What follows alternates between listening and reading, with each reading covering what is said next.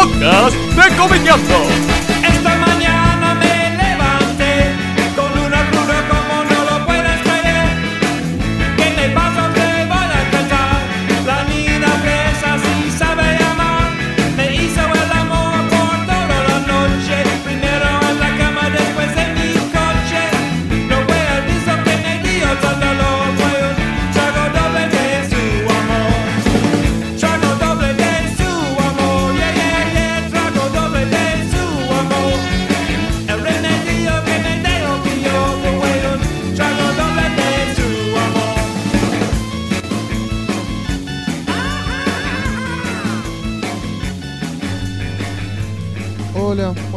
Escuchando es el primer episodio del podcast de Comiqueando, un proyecto que nació con la idea de hacer un, programa sobre historietas. Y eh, bueno, estoy acá con. Conmigo, con Vos. Federico Velasco. Y con Andrés Acorsi eh, va a conducir Martín Fernández Cruz esta charla sobre temas que se irán hilvanando. Y bueno, así que la idea es en cada programa tocar un, un tema particular y poder hablarlo con, con dos especialistas en el área. no y el- vinieron hoy. No, no vino, por eso. Por eso estamos nosotros. Sí, que era el plan B. Y bueno, la idea del programa de hoy era un poco hablar sobre el realismo en los cómics cuando una historieta mm, enmarca su historia dentro de un margen de algo que podría estar sucediendo, que es totalmente, eh, que podría ser real. Hay varias vertientes, por un lado están las historietas, eh, estamos hablando dentro de todo lo que es el cómic americano, primero, por ejemplo, Kikas, que es, una historia de un chico cualquiera que, bueno, se decide a ser un, un héroe, un vigilante y todo lo que le va pasando, que es lo que le podría pasar a cualquier persona. Qué feo traducir vigilante en inglés como vigilante al castellano. Pero vigilante del El castellano. vigilante- El vigilante del inglés es el justiciero del castellano. No el vigilante de que se pone la gorra y, y le pega a los chicos en la manifestación. Eso no es un vigilante, eso es un, Un justiciero. botón. En cambio, el vigilante yankee para nosotros es un justiciero. Sí. Eso. Bueno, entonces este chico se, se hace justiciero. Y después los cómics realistas que, caso Marvels o caso Astro City, para otro lado, cuentan la historia de una persona inserta en todo un universo Sí. fantástico. Pero en realidad no son realistas Marvel y Astro City. Lo que hacen Marvel y Astro City es desplazar el foco de atención de los personajes superpoderosos a los personajes sin superpoderes que conviven con los personajes superpoderosos. O sea, no es que sea realista, porque, che, eh, se interrumpió la línea B porque justo se están machacando Hulk y el Abomination. Y muy difícil que te pase a vos. Lo que hacen estas series es poner el eje de la narración en los personajes sin poderes que viven en un mundo donde hay seres poderosos. No es que sea realista, es que está desplazado el eje. ¿sí? Realista puede ser el caso que nombrabas antes de Kick-Ass o Wanted, por ejemplo, que te explican cómo el universo que antes era de los superhéroes y los supervillanos ahora es el nuestro. eh, o otras series que podemos seguir nombrando hasta el infinito. Pero no tanto esas series tipo Marvels y, y esta otra de, de, de Kurt Busiek de Astro City, que son series con el foco, son series de superhéroes con el foco un poquito desplazado. Claro, yo creo que hay, hay realismo en términos de que, sí, el protagonista es un tipo común. Bueno, pero eso es costumbrismo, metido- no, no es necesariamente realismo. Sí, Claro, claro, pero- es un slice of life con Slice of superhéroes. Life con superhéroes, muy bien. Claro, me parece que la idea es Que esa es la o sea, otra, la otra, la otra vertiente. la otra vertiente grosa de, del realismo en los cómics, la autobiografía y el slice of life. El tema de el autor te cuenta cosas extraídas de su biografía o de su cotidianeidad, que te pueden interesar o no. Obviamente, qué sé yo, yo leo todos los sábados en el, en el coso, en el eh, ADN de la Nación, el- los chistecitos de Liniers que cuenta que fue una muestra, que fue un recital, que fue una- y a mí qué carajo me importa. Está muy bien dibujado, todo muy lindo, pero ¿y a mí qué me importa que fuiste a ver un recital de Lisandro Aristimuño? Chupa un huevo. Pero sí me gusta, por ejemplo, eh, algunas historietas autobiográficas de algunos autores que cuentan eventos y episodios de sus propias vidas en el formato de cómic, y eso es 100% real, porque algunos los conozco y te dicen, sí, posta, esto me pasó. Pero por ahí está bueno no tener algo interesante que contar y no hacer el slice of life por el slice of life mismo, ¿no? Tal cual, porque la aventura de cómo el dibujante fue a la panadería, compró vigilantes porque no había media luna, y la verdad que no me mueve un pelo, aunque la dibuje Gardel, viste, Moebius, no importa. ¿Cuál es? la biografía capaz es más común, recién como decíamos, capaz en el cómic europeo. El cómic europeo y el americano también. Vos fíjate que el primer cómic autobiográfico considerado por los especialistas en el género autobiográfico, vos estuve leyendo un libro sobre eso, eh, es, un cómic de Robert Crumb de 1968, creo.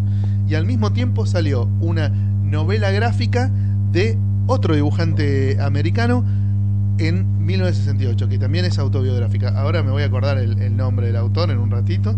eh, pero también es el movimiento underground de Claro, fines de en- los 60. en O sea la- que los yankees inventaron también la, la autobiografía. En toda esa, en toda esa movida eh, rara de fines de los 60 también surgió eso. Eh, y en el cómic americano se hace mucho. Bueno, hablábamos hace un rato de Blankets. ¿Te acordás antes de empezar? Sí. Que también es una, una- una historia que está basada en algo que realmente le pasó a Craig, a Craig Thompson. Y por ahí no es algo que vemos tanto en el mainstream americano, pero que sí se hace muchísimo, ¿no? Y en Argentina también, y en Europa Sí, también. acá ni hablar, van a ir más lejos. Historietas reales es un es ejemplo clarísimo de eso, ¿no? Y, y yo digo, ¿por qué será que capaz siempre la, la historieta biográfica o la historieta así de tinte más realista siempre estuvo en los márgenes? Porque hubo alguna historieta así eh, biográfica que en algún momento haya llegado a tener una masividad en lo que es el cómic americano. Porque Cram, No, en el cómic americano no. En España, sí, para Cuellos, Para de. Juan Jiménez fue un éxito y sigue siendo Sí. un éxito enorme, algo que se va a republicar hasta el fin de los tiempos y que ya está considerado clásico absoluto del cómic español.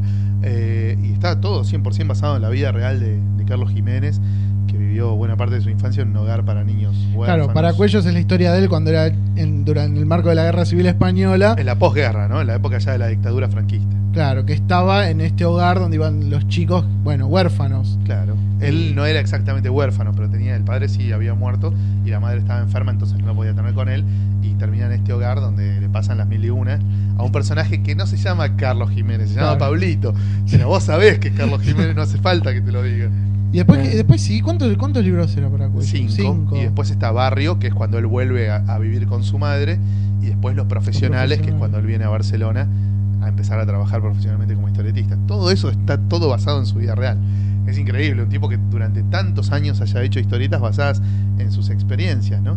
Eh, es, es muy, muy bueno y además muy sorprendente. Porque además lo fue mechando con otras historias de ficción, ¿no? No es que Además, me imagino te tienen que pasar cosas copadas. porque Además, eso está bueno. O sea, no, no, no es que Bueno. yo Harvey Pecker que hace historietas. Pecker te cuenta cómo fue a la panadería a comprar panadería. vigilante si no había y compró media Sí, luna. totalmente. Claro. Igual lo que tiene bueno de Harvey Pecker es que te sorprende cambiando de dibujantes todo el tiempo.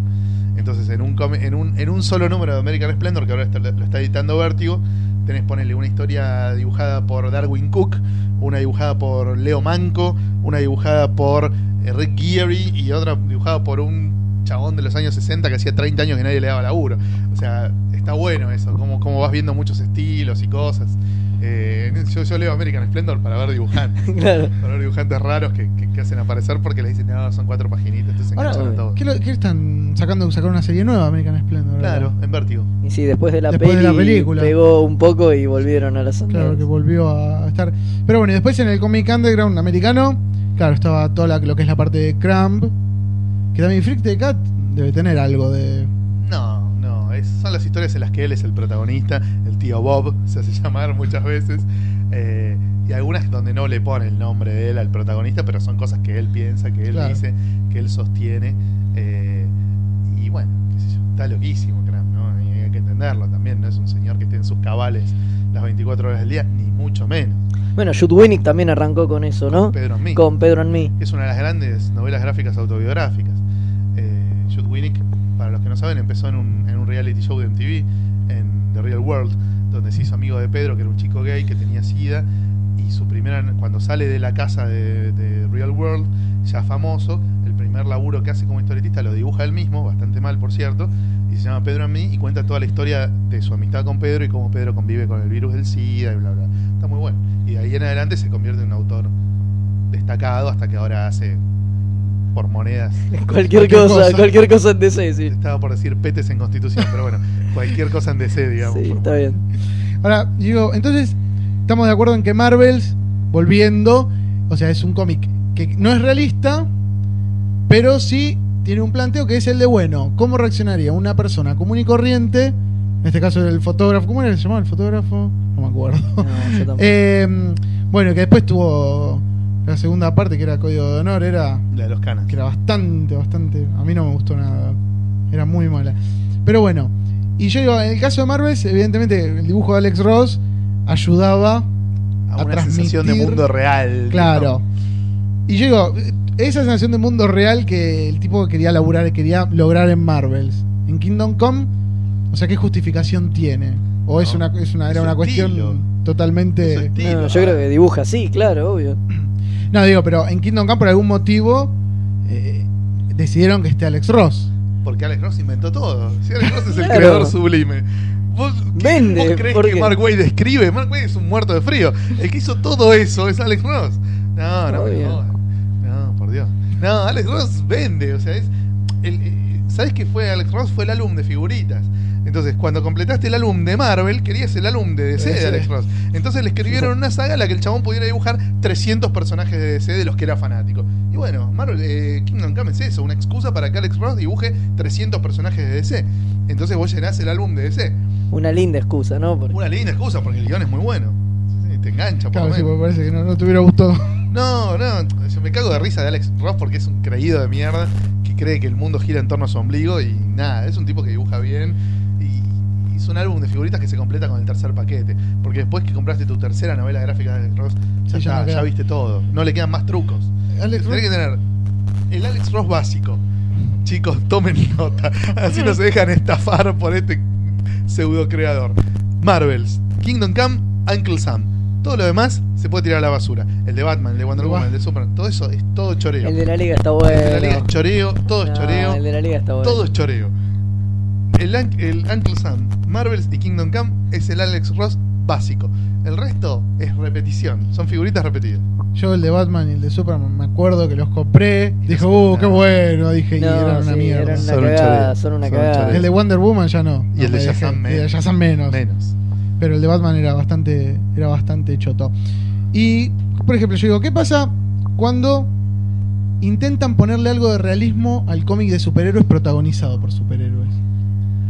Como puede ser, ahora pienso un ejemplo, que de realismo hay que tomarlo con pinzas, puede ser, por ejemplo, Ultimates, cuando el tipo intentó plantear un universo heroico basándose mucho en la ciencia, basándose mucho en, en qué rol juega el, el- el- los Pero eso no lo hacía. Stan Lee en los 60. Y Ultimates es como una actualización al 2000 de los conceptos de los 60, no mucho más que eso. A mí, ¿sabes qué pensé que ibas a decir cuando empezaste a pensar en meter elementos realistas al cómic de superhéroes? Starman de James Robinson. Ah, Es una serie que tiene muchos conceptos del mundo real que habitualmente no aparecen en los cómics de superhéroes y que ahí se, se infiltran. Como por ejemplo, el tipo que a la noche se pone el traje, la máscara, la capucha, lo que sea, de día es fanático de algo.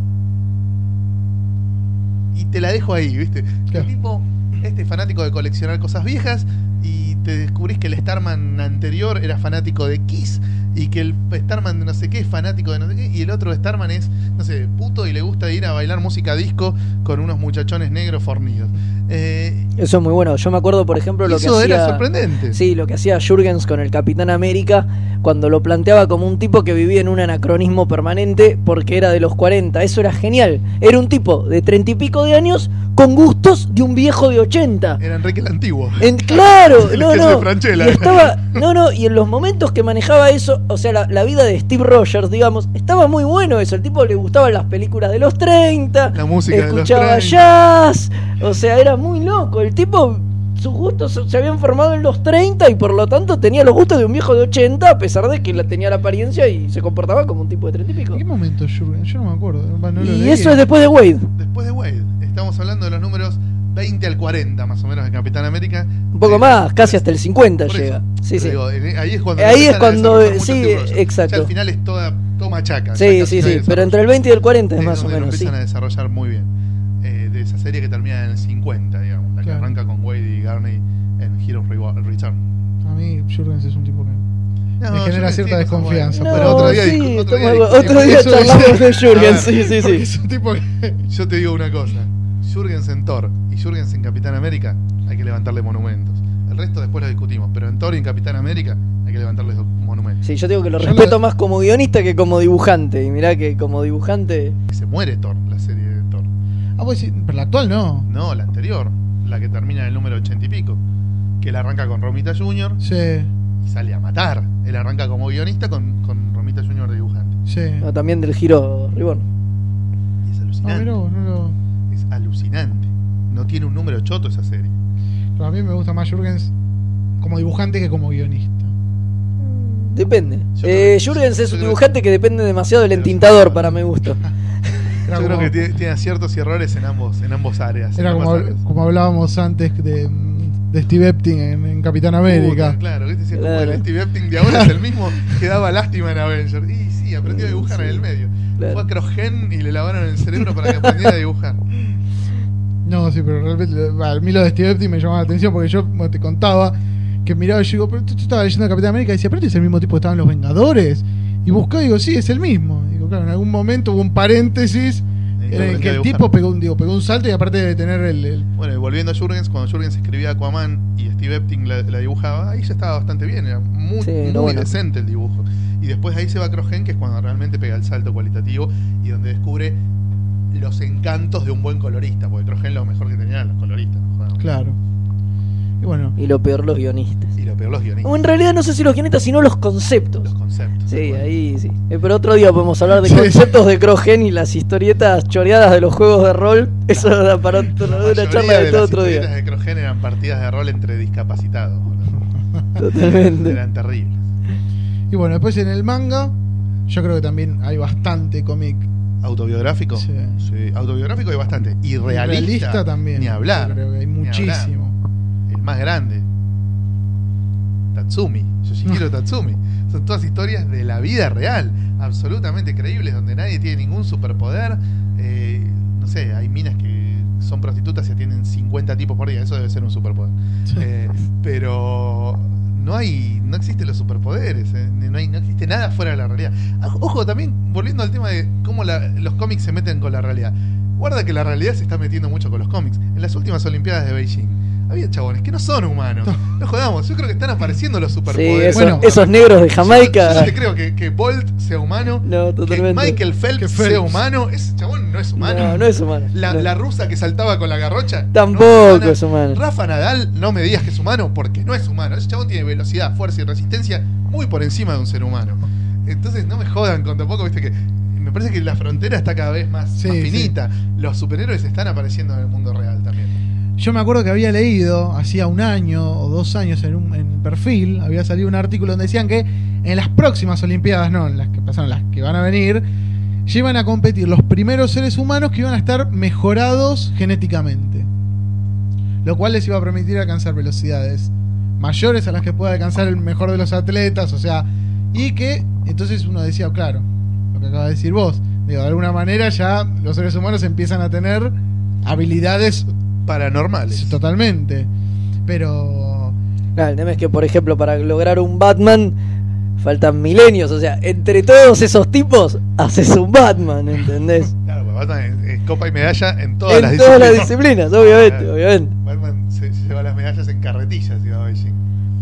¿Y cuando, o sea, ahora, volviendo al tema, ¿qué historieta, o sea, recuerdan ahora de algún. que tenga algún superhéroe y que haya querido tener algún planteo así como realista? O por ejemplo, no sé, ahora hablando de Batman, el año 1 de Miller, es una historieta que mínimamente. Podría pasar en el mundo real. Sí. Sí, hasta ahí. Sí, sí, digamos. sí. Digo, Hay un límite solo y es- Year One. Sí, Porque sí, ya sí. Después cuando empiezan a aparecer villanos enmascarados, eso, ya no es Ya creíble. no, ya, ya se va al Ningún carajo. villano es, es, es- es creíble. A ver, ponele que vos sos, no sé, Captain Cold, ¿sí? Tenés la super pistola que congela gente, que es re grosa, y querés salir a chorear. La segunda vez que salís a chorear. No salgas como Captain Cold. Salí enmascarado con una capucha. Y que no crean que es el mismo tipo. Pues si creen que es el mismo tipo, te van a ir a buscar. ¿Entendés? Ya vas a ser más famoso vos que lo que te afanás. Y lo bueno de ser chorro es que operás de querusa en la sombra. El chorro que se autopublicita como si fuera la nueva zapatilla de Nike. Está condenado al fracaso. El chorro Bueno. tiene que esconderse, no mostrarse. Bueno, a ese nivel está muy bueno el número 10, creo que es de Astro City. Esa del tipo que hace el robo perfecto. Y justamente juega con eso, con que el tipo no se lo banca. El tipo tiene un montón de guita, nadie lo descubrió, y, pero no tiene el mérito Claro. de decir yo lo robé. Claro, O sea, lo que "Ah, quiere es- yo lo robé. Sí, claro, está bien, vos- justo. Claro, no. El chorro no tiene que exponerse, no existe el chorro que sale a exponerse. Aunque tenga las armas para ganarle a la cana y para escaparse del héroe, no se puede exponer el chorro así. Pronto de- deja su firma, Sí, ¿viste? claro. Lo- los de cosas sí, boludo. Y me afanaré toda la guita de todos no. los bancos de Gotham. No, boludo. Los del universo de los superhéroes, sí, si pudieran y estuvieran en la vida real, irían al patinando por un sueño y al Son- bailando. son- quieren ser famosos. Famosos, obviamente. Salir en la tapa de paparazzi los, Sí, los villanos. seguro. Sí, sí, no sean boludos, los villanos que estar en la sombra. Bueno, eso es lo que no es lo que se, Lo que es te totalmente caga real. cualquier, cualquier intento de realismo en un cómic con superhéroes es cuando empiezan a aparecer los villanos. Claro, que empiezan a hacer siempre. Siempre dejan la firma, ¿viste? Obvio. Pero, claro, en, en- en el año 1, Catwoman incluso era una mina casi creíble. creíble. Pero ya, ya año 2, bueno, ya es otra historia. Ya es, otro Ya es otra historia. es otra onda, es todo distinto. Pero. Y ahora, bueno, y es imposible ahora no asociarlo con, con las Batman. Con esa onda que quiere hacer Nolan de un relativo realismo. que le sale bien. Sí, Es- sí, es sí. como creíble el Batman Sí, de- del cine. Sí. Es bastante creíble, está todo muy explicado. Boludeces imposibles como el traje, el auto, las armas de Batman. Todo eso está explicado. O sea, está muy bien. A mí me parece que está muy bien eso. No de- Pero puede funcionar como funciona esto. O sea, dos horas cada tres años. Claro. Un cómic de, de a veintipico de páginas todos los meses rápidamente derrapa porque necesitas que los villanos sigan vivos cuando tendrían que estar muertos o hiper recontrapresos sin posibilidad de salir. Necesitas que no muera nadie porque necesitas personajes secundarios recurrentes. O sea, el cómic mensual tiene un montón de, de trabas que le impiden ser demasiado realistas, incluso cuando se lo propongan. Sí, incluso eh, los- Hellblazer, por ejemplo, tiene muchas mayores pretensiones de realidad que un cómic de superhéroes. Pero, ¿vos le creés hoy por hoy a Hellblazer después de 20 años de serie regular, de 250 números con el chabón haciendo siempre lo mismo, sin envejecer tres días y viendo cómo se le murieron todos los amigos y los parientes? Llega un punto en que vos te planteas, no, negro, yo no puedo seguir haciendo esto. Pues no puedo seguir mandando al muere a la gente que me importa. O sea, no puede ser tan hijo de puta, ¿entendés? No es creíble que al tipo no le importe mirar para atrás y ver el tendal de cadáveres que deja. Más allá de los poderes, los demonios, los conjuros, los zarangas. O sea, no es creíble por el lapso de tiempo que pasó. ¿entendés? Por esa necesidad de que cada 30 días haya 22 páginas nuevas protagonizadas por un mismo personaje. Sí, sí, sí, es verdad eso. O sea, digo, el mismo medio tiene trabas que hacen que no. Que Pero- erosione la credibilidad. Pero yo digo, no, no le termina jugando en contra, ponerle. Digo, yo creo que en una historieta en papel, quizás jugaría en contra toda ese, esa racionalidad que hay en, en la película de Batman de cómo te explican hasta el último. Me parece, me parece que la historieta de papel, parte de la magia tiene que ver con que, bueno, uno se entrega de otra manera. En una película vos exigís más realismo. Porque, eh, digo, en una película como puede llegar a ser Batman, digo, porque en Iron Man No, claro. es otra, para mí es una gran película, no, no le exigís el mismo realismo que le exigís a Batman. No, seguro. Y ponele, me hinchó soberanamente las pelotas en Wanted, que la vi el otro día, justamente la falta de realismo. No, porque uno dice, ¿por qué mierda no son supervillanos y son asesinos? Supuestamente para hacerla más realista y más accesible al público. Pero cuando vos tenés asesinos que vuelan por, el, por los aires al estilo Matrix, ¿entendés? Y un tipo que salta dos pisos y tirando tiros y qué sé yo, vos decís, pero tienen superpoderes. Y de hecho los tipos lo tienen, porque lo que tienen es una especie de exceso de adrenalina que les da una percepción distorsionada de la realidad y pueden hacer cosas como tirar balas curvas. O sea, sí, disparar y con algo en el medio y que la bala esquive lo que hay y pegue en el blanco. Y vos decís, eso es casi un superpoder. Entonces, ¿por qué mierda no me lo hiciste de superhéroes y me inventaste esta falsa que- eh, realidad, eh, ¿entendés? Esta falsa credibilidad que El- no se sostiene. El realismo en el cine a veces, digo, en, esta, cla- en este género tiene más que ver con, no, la trama tiene que ser creíble. Ahora que los tipos hagan lo que sea, eso no importa. Eso se lo come cualquiera. Pero que la trama, viste, parezca algo... ¿Qué- qué? Yo no la vi, Wanted, ¿qué te pareció? No, una cagada. Ah, sí. Sí, sí, sí, no te digo, es- eso me, me, me molestó mucho. ¿Qué sé yo? O sea, por ahí no es malísima la película, es divertida. O sea, es La una ves. película entretenida y la ves, pero cuando pensás que estabas en lo que está basado y lo que pudo llegar a ser, no te queda otra que putear porque Porque el cómic es glorioso. exacto. Yo no lo leí todavía. el Uh, cómic. es brillante. es Y, y no, brillante. no quiero ver la película hasta no haberlo leído. Pero, No, es que la, no Eh, tiene nada son que dos ver. Sí. cosas que no tienen nada es que como ver. The League of Extraordinary Gentlemen. Claro, son- Que ves la película y decís que esto está basado en este cómic. no puede ser. ¿Qué leyeron estos hijos de puta? Como, bueno, como soy leyenda. Claro, Que exacto. igual para mí soy leyenda es también como película, pero no tiene nada que ver con el libro. Pero, pero bueno, justamente el otro día estaban, ya estaban hinchando las bolas con los rumores de el universo realista de Nolan y quién iba a ser el villano. Creo que De en la la- última reunión lo, de la lo estaban tercera. diciendo eso. Y que decían que no hay nadie confirmado y que decían que Nolan no quería al pingüino. Porque Por no los mismos motivos. Y por los mismos motivos que Barton sí quiso al pingüino. O sea, muy freak. Claro, es muy grotesco.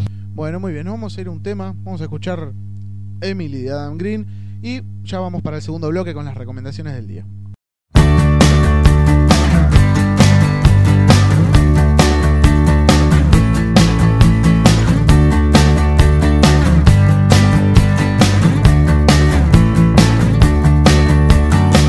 I just don't care about the evening news.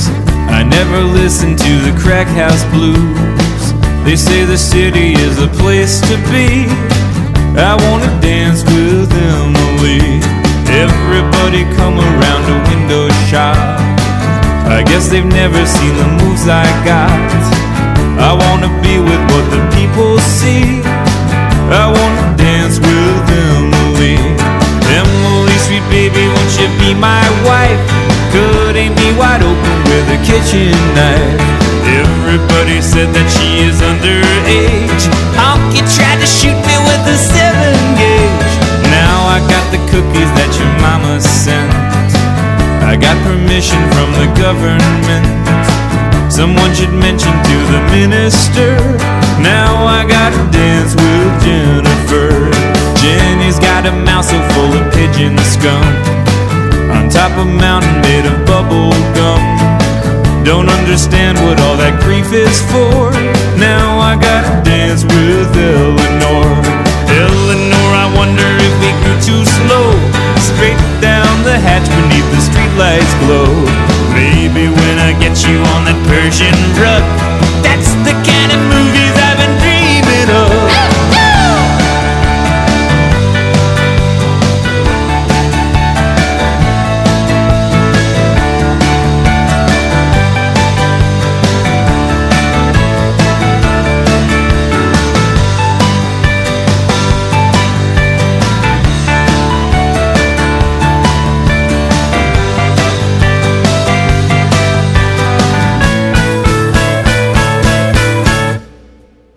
tell you something that you think I'd know. I got two tickets to the sold out show. Some of the fellas like to think I'm Greek. I wanna love you maybe three days a week. Oh, I just don't care about the evening news. I never listen to the crack house blues. I wanna be with what the people see. I wanna dance with Emily. I wanna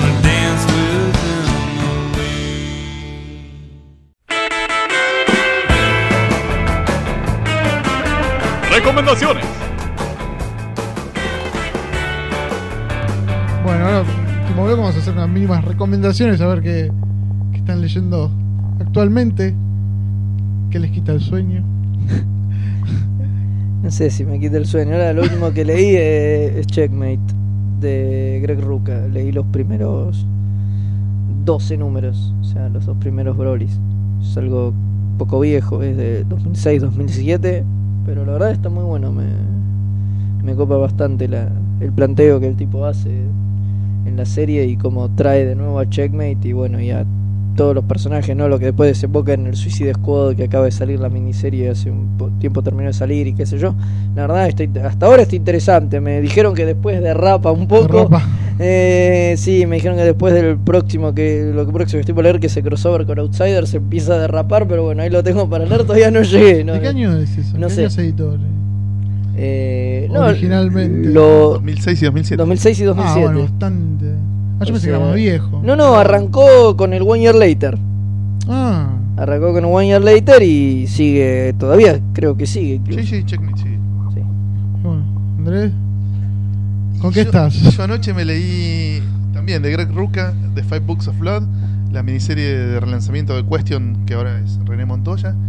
Eh, no está mal, el planteo está bueno, algunos de los dibujantes que puso son muy buenos, pues son cinco episodios con cinco dibujantes distintos.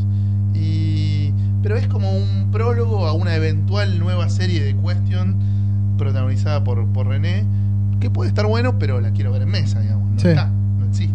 Esto salió en paralelo a Countdown, que es un aborto talidómico, inmundo. Countdown debe ser una de las peores. Es lo peor que sacó de C. Sí, en- en años. muchos En Y años. lo peor es que yo, como un boludo, estoy leyendo Countdown y el otro día leí. No, está fuera de continuidad.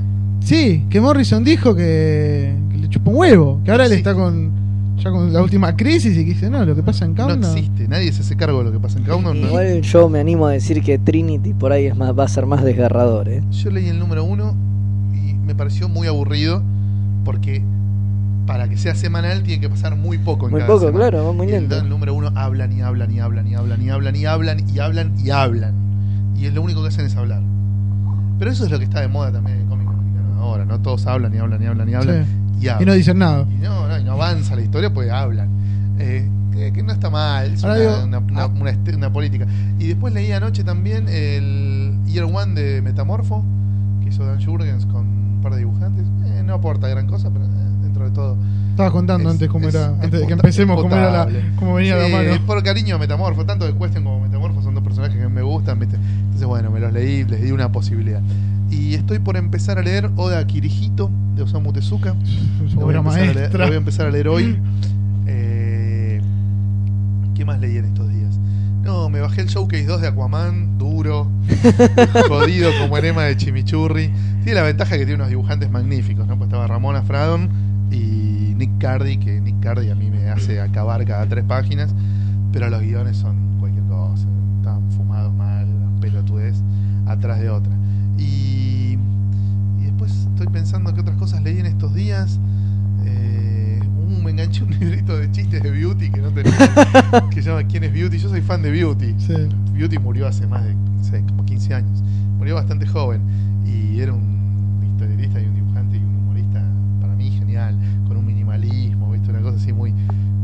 cruda por momentos, pero muy, muy bueno. A mí me gusta mucho. Eh, y algo más leí también en estos días que, pero ya no me acuerdo. leo mucho. Claro. Sí, yo leí también un Broly de Exterminators, serie de Vértigo. Está Bueno, muy copado. Sí, sí, sí, el Broly 4, qué sé yo. Tiene el problema de que cambian el dibujante y. Eso Muchas veces cambian. Muchas veces. En- a partir de ahí empieza a cambiar mucho el dibujante y eso... Está Ty Templeton en varios números. Eh, ¿no? claro, hay dos numeritos con Ty Templeton ¿Qué más podés pedir? y después viene el otro, que no me acuerdo quién es, que no está tan bueno. Pero pero bien, pero el guion viene, viene bien, parejo. Lástima que bueno, ya se canceló la serie, creo que en el número 30. 30. Así que creo que queda un Broly con los Ah. otros siete números. ¿Qué es Vértigo? se terminó. Sí. Es Vértigo. Vértigo, digo, por lo que antes estábamos hablando, antes que llegue Fede, eh, que canceló una serie. Ahora, digo, Vértigo es- cancela mucho series, porque digo, tiempo. Sí. porque digo, puede ser que sea uno de los últimos bancos de experimento Sí, pero, que quedan dentro del cómic, pero es- realmente son pocos los títulos de Vértigo que pasan del número 30. Muy pocos. Pero que por ventas o por, Por o por ventas. temática, por la Sí, historia. Vértigo sí, no vende una mierda, es un no buen lugar para, para experimentar porque te dejan ponerle por Dan luz 30 verde. nu- números a hacer lo que se te cante A menos que vendas muy mal y te dejan 15 números. Claro, sí. Pero está bueno para hacerte conocido. Los autores van a Vértigo por el prestigio, no por la guita. Claro. Obviamente. Eh, Exterminator se arrancó con unas críticas fenomenales. claro. Bueno, todas arrancan con muy buenas críticas. El tema es que no duran. Exacto. Scalpel tiene unas críticas maravillosas. The Vinyl Underground tiene unas críticas maravillosas. Y viste, y son series que van por los números. Y una caen. va por el número 10, la otra va por el 18. Y no sabes cuánto más van a aguantar, ¿entendés? Porque no son series que venden mucho. ¿Qué series hay ahora actualmente que en Vértigo, digo, más o menos tengan ya una cantidad de números, pero nuevas? Eh, Fables. Fables. va por el 70 y pico. Sí. Y es la única, relativamente nueva, Claro, que haya pasado. el Claro. número- Sí, sí, sí. Bueno, eh, Why the Last Man terminó. Terminó. pero Bueno, esa fue una serie pero que esa duró- tenía, tenía tenía duración pautada. pensado que iba a durar hasta ahí. O sea, el tipo pudo hacerla hasta lo que hasta el duró. final. ¿Qué fueron como 70 60 nu- números, creo que son. Como Preach. Claro, Claro, más, más o menos menos. eso. Eh, y Fables es la única que sigue así, con mucha numeración ya acumulada y sin final a la vista. Loveless sigue con una venta más que aceptable. Va por el 100 número- Ballets, pero Sí, no cuenta 100 como nueva por porque ya está por terminar. Va por el número 92. creo. 93, sí, Eh, 92, 93. y- No, no Y mucho más. mucho Además más. son todos experimentos que Ex- se ex- van recambiando. Ex Machina no es de Vertigo. No, es de Wildstorm. es de Wildstorm. Y ya tiene casi 50 números acumulados. Claro. 40 números, creo.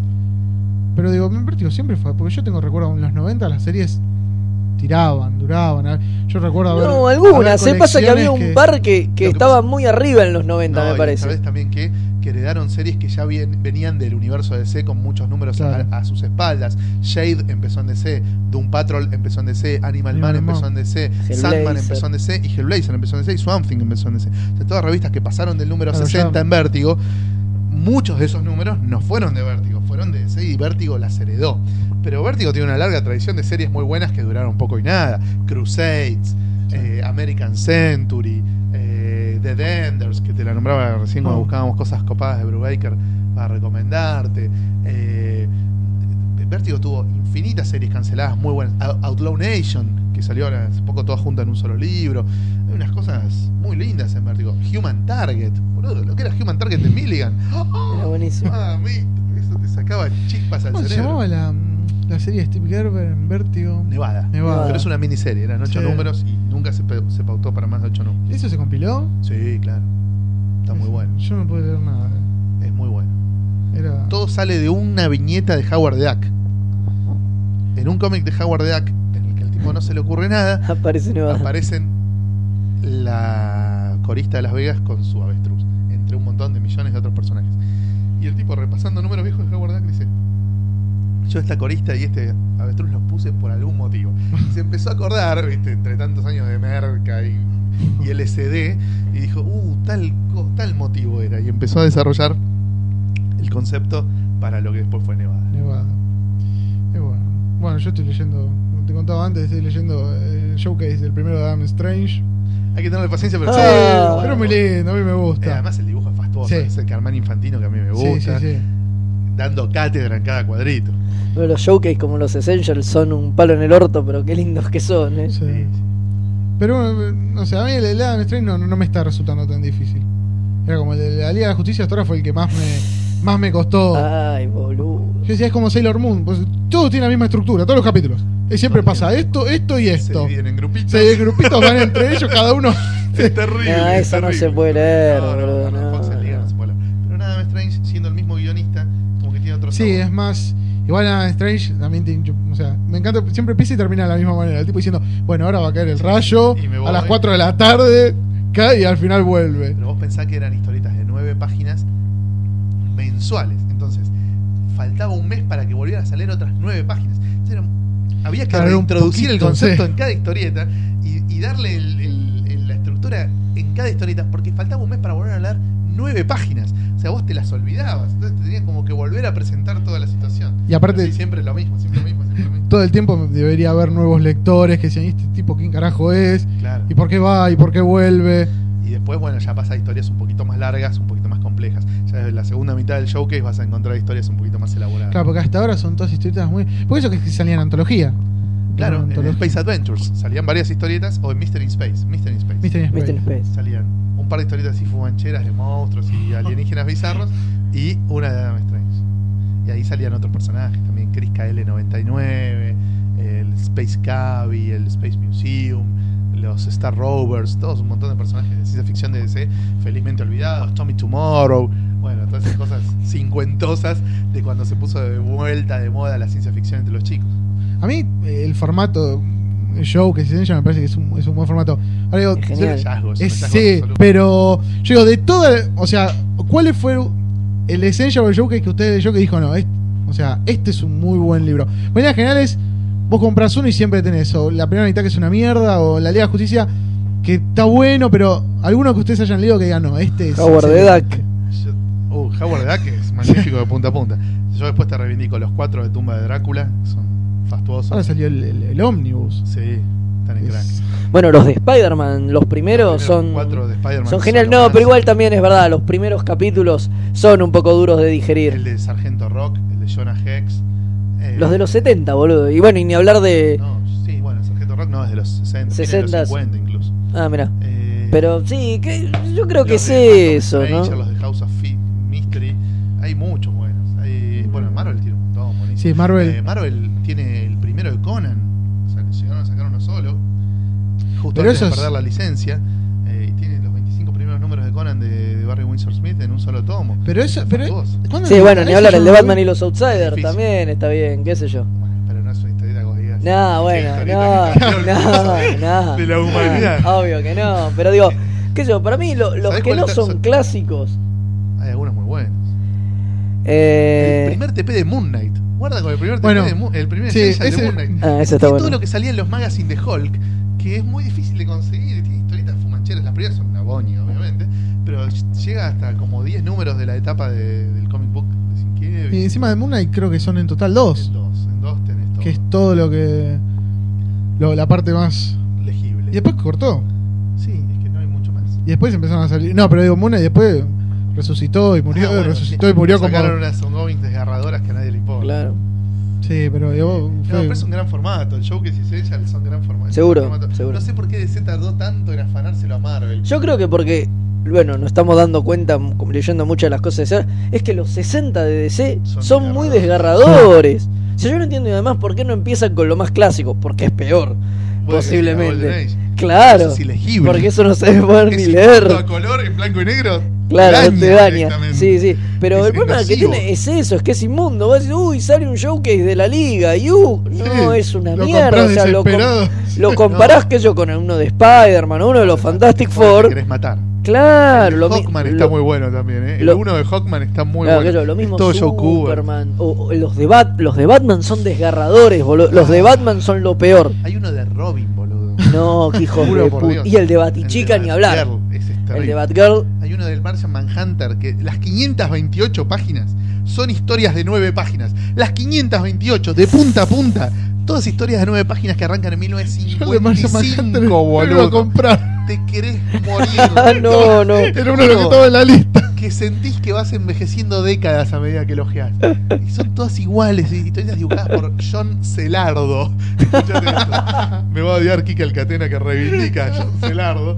No, no, no, no puede ser, boludo. Decís, no, son unos hijos de puta. No, que yo, yo tengo que poner el del Capitán Marvel y está buenísimo.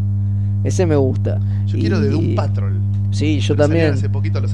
Yo deseo el de Doom Patrol. Y tengo los de Titans, pero los de Titans. Está muy bueno el dibujo de Nicardi, pero después los guiones De son Legión- desgarradores. De Legión salieron poquitos, pero no llegaron a salir los de los que Ahí. escribe Jotter. Dos de, de Legión. No, a Shooter creo que no llega. No, todavía no. No. Hay dos de Pero no Legión debe y tienen los mucho. primeros. Lo que pasa es que Legión tiene muchas historietas cortas, que incluso salían dos por mes, ¿viste? Una en, su- una en Action y una en Superboy, o una en no sé qué, ¿viste? Yo- tiene mucho, mucho Legión. Todas las primeras apariciones de todos los personajes están en una revista que no es la de ellos. Mm. Es un quilombo, Legión. El Joker que yo leí, que a mí me gustó mucho, fue el de Green Lantern. No, a mí no me gusta. A mí me parece que todo el de Green Ah. Lantern es dinámico, ¿viste? Yo no Eso- lo leí, pero las primeras historietas, así algunas las he leído y No, pero para de- tienen un cierta onda. Después se escapa la fórmula, porque siempre es lo mismo. Hay un cohete y put, el cohete es amarillo. Y después hay, no sé, un monstruo gigante, el monstruo es amarillo. Todo es amarillo. Pero lo bueno Pero después el- gambetea un poco la primeras- fórmula boluda y como que, viste, le busca otras vueltas. Tiene un poco más de ciencia ficción, ¿no? Por ahí lo bueno Sí. es eso, es que en algún punto tiene, son como buenas historietas de ciencia ficción y todavía no era tan de superhéroes Green Cuando Lantern, introduce a ahí. Siniestro y a todos los Greenland, es como que ahí abre un poco el abanico. Esa es la Claro. diferencia fundamental entre DC y Marvel. Marvel arma una fórmula infalible para hacer superhéroes y solo hace superhéroes. Mientras que DC seguía investigando, ¿viste? te metía cosas más limadas de terror, cosas medio de, super, de ciencia ficción, cosas de cowboy, cosas de guerra, cosas de. ¿Viste? Era más, es- siempre fue más variado DC. Después le fueron poniendo nombres a los imprints, ¿viste? Claro. Y hoy tenés cómics de eh, las Powerpuff Girls y cómics de eh, chabones que violan demonios y, y- y trozan pendejitas y se los hacen comer a los demonios recién violados. Pero. Y todo es DC, aunque Claro. tenga distinto nombre. Pero DC siempre fue mucho más amplia en el concepto que Marvel, que siempre es superhéroes. Es superhéroes, todo, es todo superhéroes. Hasta los títulos adultos, tipo Max, es un Todo superhéroe, superhéroe, son sí. siempre los mismos Sí, conceptos, Todo superhéroes. funciona dentro de la lógica del universo Marvel. Una serie que casi escapaba de esa lógica, que era de espionaje con artes marciales como Master of Kung Fu, nunca la reeditaron. ¿entendés? No está el essential de Master of Kung Fu. ¿viste? La de Drácula por ahí es lo más limado que se pueden permitir, que es una historieta más literaria, si se quiere, o más alejada de lo que es la fórmula del superhéroe. Porque además el protagonista es el malo. Pero es muy raro. Marvel es como que está muy, muy, muy cerrado en eso. Sí, porque es verdad lo que vos acabas de decir, que incluso Max, la línea Max, que podría haber abierto a cosas más adultas, o que ser un equivalente a Vértigo, pero No, Sí. son superhéroes que putean. claro, Son superhéroes que que son dicen- que políticamente dicen incorrectos. Superhéroes que dicen fuck y que si se pegan un tiro en la cabeza ves los sesos. Sí, porque la línea Max, a mí me pasó Sí, cuando que- lo plantearon, te lo plantean como una especie de vértigo. Y vos decías, bueno, igual que vértigo, arrancaron con un Con par de conceptos. que se pueden adaptar. que se pueden adaptar. Claro. Que son cosas que le puedes pegar un upgrade más adulto. Sí. Pero si Se lo- quedaron en si eso Lo adulto es que Nick Fury coge y putea. Y eso Sí, es todo lo adulto no. que me vas a mostrar y qué sé yo. Sí, Marvel incluso hoy mantiene esa, ese criterio tan. que incluso le, da- le debe significar una, una pérdida de ventas, porque. De- No, de con lo que venden no les importa. Marvel sigue siendo la que vende mucho más que DC. nadie más vende siempre. De los 10 títulos más vendidos, hay 8 por lo menos que son de el- Marvel. Es el Tinelli del cómic. wow, wow, wow, wow. Se pone de moda cualquier porón y lo explotamos hasta que no de más. Había algo que antes me estabas contando que era del, de por qué, por ejemplo, no salía el, el volumen 2 de, del showcase de Jonah Hex. Bueno, porque aparentemente DC cambió los contratos con los autores en el año 76. Y a partir todo lo publicado a partir de ese año se paga distinto cuando se reedita. Se paga mucho más o se paga algo mientras que lo anterior no se paga. No sé cómo es exactamente, pero es como que el desembolso que tiene que hacer la editorial es mucho mayor que publicando material anterior al 76.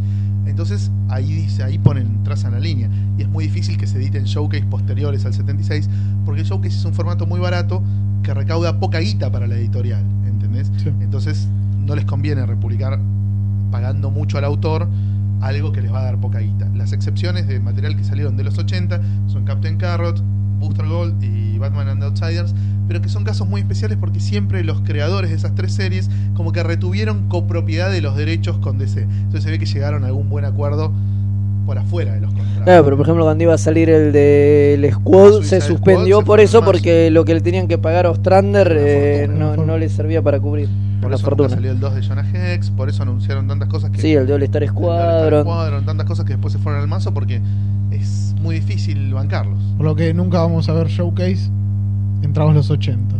Y Que es más difícil. es más Tiene que ser algo difícil. donde el, donde el autor haya retenido parte de los derechos. Yo, por ejemplo, quiero ya los showcase de Warlord de Mike Grell, pero justo empieza en el 76 el showcase de Mike Grell, nunca me lo van a publicar. Eh, eso estaría bueno, es una historieta de, de espada y brujería fuerte, linda, muy bien dibujada. Sueño con ver eso en blanco y negro, pues tenía coloristas de lesa humanidad desde en los 70. ¿Viste? Quiero ver eso en blanco y negro. Y si viste que nos No, queda no. esa, o si no, viste, con esta cosa, el ómnibus. El ómnibus se puede Sí, todo, además te lo recolorean, viste.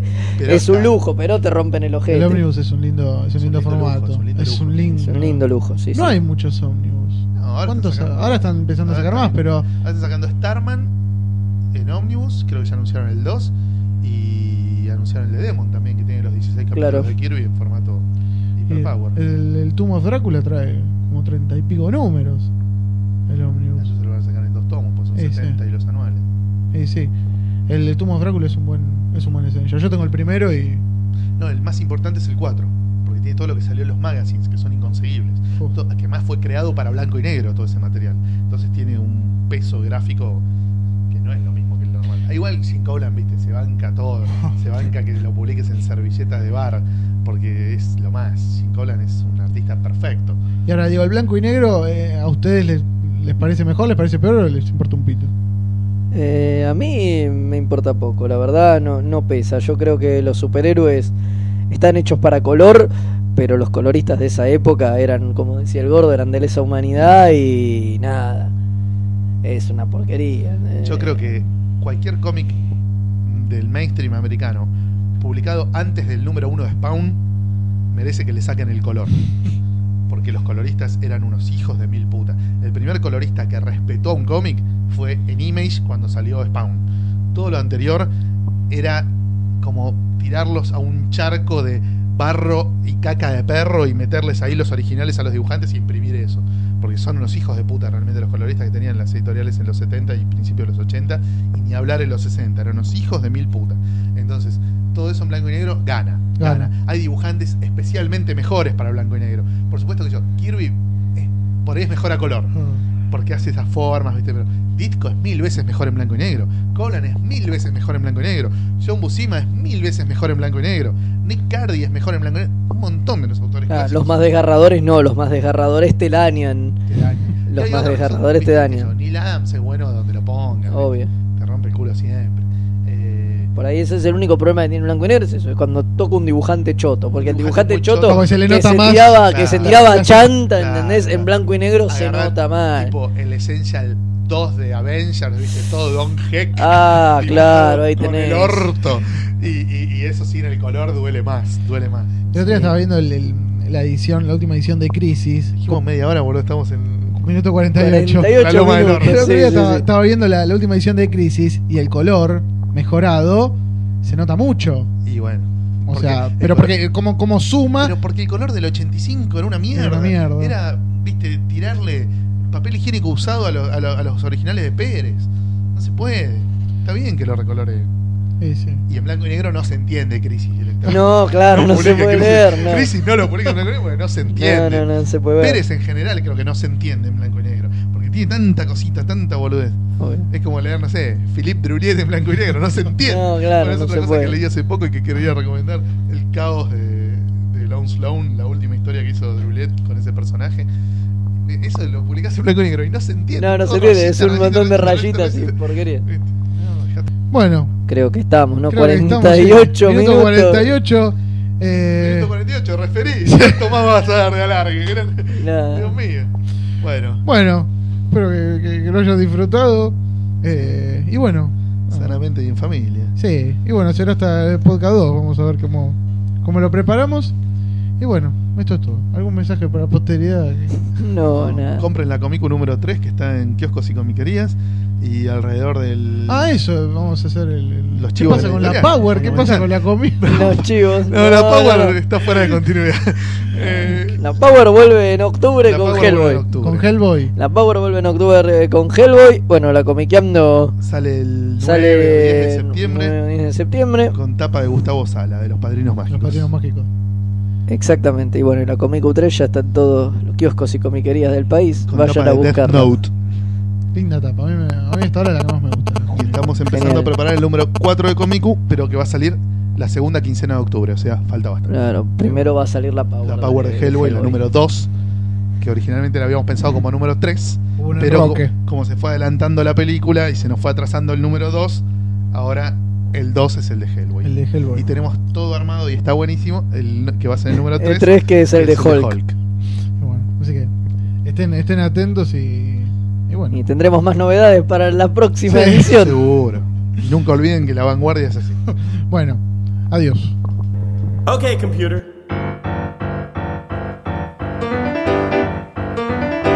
When you were here before, couldn't look you in the eye. You're just like an angel. Your skin makes me cry. You float like a feather in a beautiful world. I wish I was special. You're so fucking special. But I'm a creep. I'm a weirdo. What the heck am I doing here? I don't belong here. I don't care if it hurts. I wanna have control. I want a perfect body and a matching soul. I want you to notice when I'm not here. You're so freaking special.